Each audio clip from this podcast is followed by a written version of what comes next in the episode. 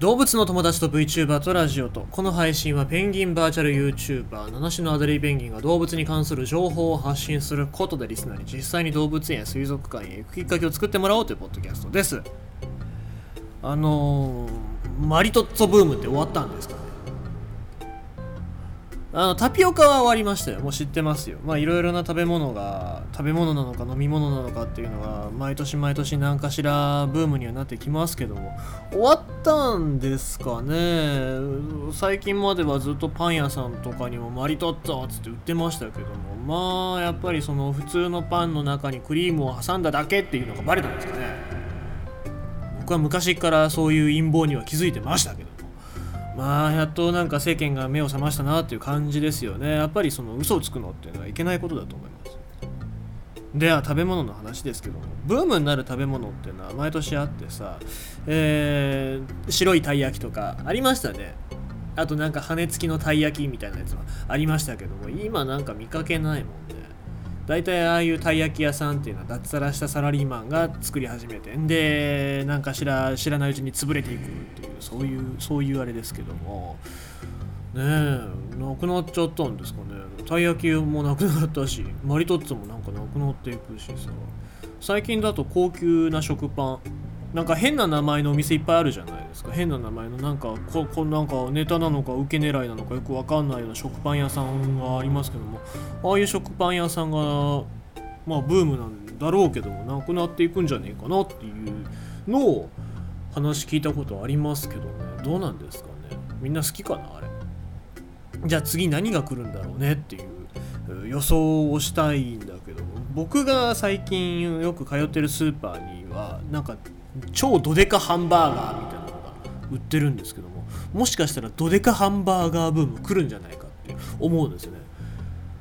まあ世の中最近いろいろなものが減ってるじゃないですか。うまい棒も12円になりましたし。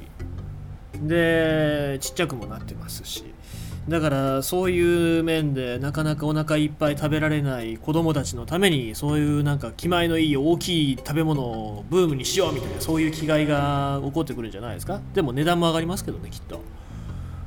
そう考えると何がブームになるかってよくわかんないですけどもまあこれブームになったぞって思った時にはおってもうみんながこれだこれだってマリトッツォマリトッツォってマリトッツォ侍とか言う前にですね、えー、僕が先に言っておこうっていうもう先見の目を持ってましたというふうに言おうと思いますので、えー、よろしくお願いします。さあ、えー、ということでございまして、えー、今日は流行りのニュース、まあ、流行り病でございますけども、コロナじゃない方のニュースですね。猫のコロナ大流行、乱立する高額治療費クラファンに杉本彩さんが感じる懸念。猫の間でも猫のコロナと呼ばれる猫伝染性病腹膜炎これ FIP ですね。が、え流行し愛病化を悩ませている。FIP の治療は100万円近くかかる高額医療となるためクラウドファンディングも増加。この現象を見て動物愛護活動家で知られる、えー、公益財団法人動物環境、えー、福祉協会エヴァの代表、えー、杉本彩さんは違和感を覚えているという。なぜ FIP の治療は高額なのか。現在入手可能な治療薬が中国製のムティアンしか存在せずしかも法外な値段で流通しているからだ。実はムティアンは新型コロナ治療薬レムデジベルの製造元でもあるアメリカギリアード社の GS441524 のパクリ商品。えー、ギリアード社が GS の特許を持ちつつも製品化してないのをいいことに、えー、無許可で正規、えー、無許可で非正規品を販売しているのであるとでこのムティアンの投与期間は84日間えー、薬代以外にも検査費用、点滴代などもろもろを含めると100万円近い出費となる。FIP は子猫に発症するケースが多く致死率はほぼ100%高額だと分かっていてもどうしても愛病を救いたいと考える飼い主はムティアンに頼らざるを得ないのだ。そのため経済力がない飼い主たちが治療費の捻出に困りクラウドファンディングを募るケースが続出しているのである。大手クラファンのホームページを見ると子猫の写真とともにこの子の命を助けてくださいと呼びかける募集が数,、えー、数えきれないほど掲載されている。個人だけではなく猫カフェや愛護団体のが FIP 治療費を募っているケースも多い、えー、実は私も FIP の効果的な薬にお金がかかって飼い主さんたちが困惑しているという話を最近テレビで知ったばかりでした。そしてこんなにも多くのクラファンが立ち上がっているのを見て驚きましたと、えー、杉本彩さんはおっしゃっています。しかし、えー、杉本さんはクラファンの内容を調べていくうちに100万円という金額に対して疑問を抱いたという。もちろん安い金額ではありません。人それぞれに経済事情があるとは思うのですが100万円という金額はペットを飼う上で万が一の場合に備えて考えておくべき出費ではないかと思ったのです。杉本さんが昨年見送ったフレンチブルドッグのきなこにかかった治療費はそんな額では済まなかったという。自然分娩でも生まれてこない人間の改良で、えー、生まれた犬種だったのでもともと虚弱な体質でした。高齢になってからは本当に大変で呼吸を楽にする手術がん治療投薬あらゆる検査費用などを合わせると凄まじい出費でしたただ杉本さんはかれこれ20年近くペット貯金を積み立ててきたので想定外の出費にも対応できたというだからこそ100万円の捻出に行き詰まり助けを求めなければいけなくなる飼い主の姿勢に違和感を覚えると語るかわいそうで、えー、安易に反応しないでということでございます。ペットを飼われていない方でも人間に置き換えてみれば分かりやすいと思います。お子さんがえ保険適用外の病気にかかって入院生活を送らねばならなくなる。その費用が100万円だったらどうしますか？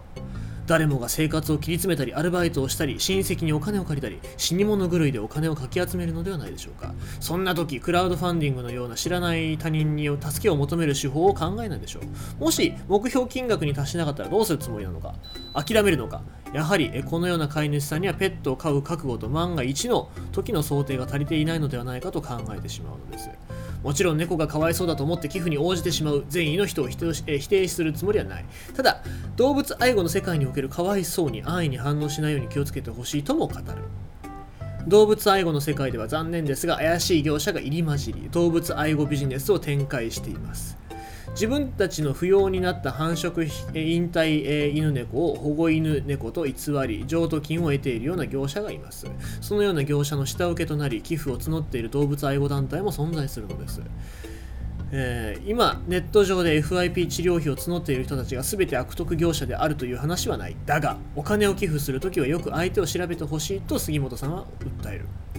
仮に悪意のない個人への寄付であったとしてもこのようなクラウドファンディングが横行するようになってしまったら、えー、使用能力のない、えー、飼う能力ですね。使用能力のない飼い主がの,、えー、の安易な衝動買いや飼育にもつながりかねません。またせっかくの動物愛護に寄与しようとしている気持ちがマイナスの方向に引っ張られてしまいかねないのです。動物愛護の世界には寄付が欠かせません。けれど真面目に誠実に保護活動をしている人たちに善意の寄付が届いているこそあ届いてこその動物愛護です。だからこそ寄付する側も責任を持って寄付先をしっかり見極めてほしいと願います。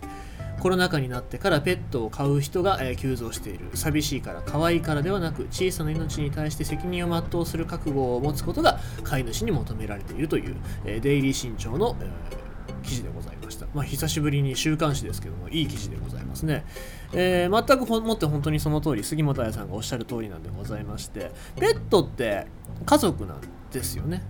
まあいろいろなその思惑をはらんで、えー、飼育する人もいるとは思いますけども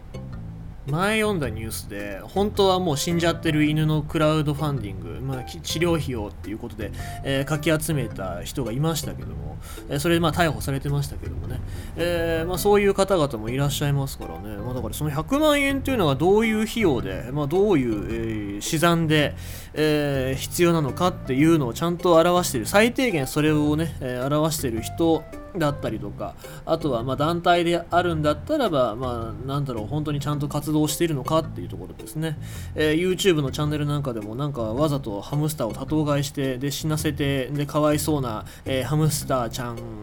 ライスでもまた会いましょうみたいなことをやる、えー、YouTuber の人とかもいますからね、えまあ、そういう人たちに引っかからないようにちゃんと批判があるんであればそういう批判、えだったりとか怪しいんじゃないかっていうのを深くね、えかわいそうだけじゃなくって調べた上で寄付をしてほしいなと思います、えー、まあ、とにかく動物の世界でございますから、え、寄付本当にあの記事に書いてる通り寄付っていうのは必須の、え、ことだとは思うんですけどもまああのかわいそうまあでも自己責任本当にあの飼う